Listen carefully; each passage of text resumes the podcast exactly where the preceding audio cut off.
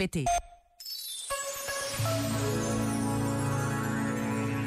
Todos os anos, por esta altura, recebe uma lista de pequenas lembranças de um grupo de amigas. A simplicidade dos pedidos deixa-lhe sempre o coração apertado.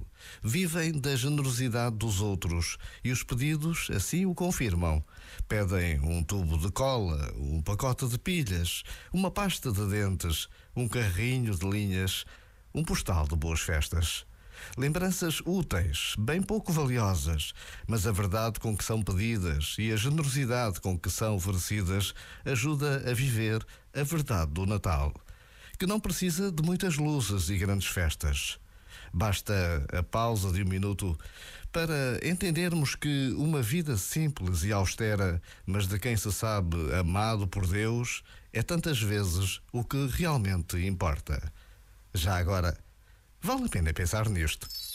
Este momento está disponível em podcast no site e na app.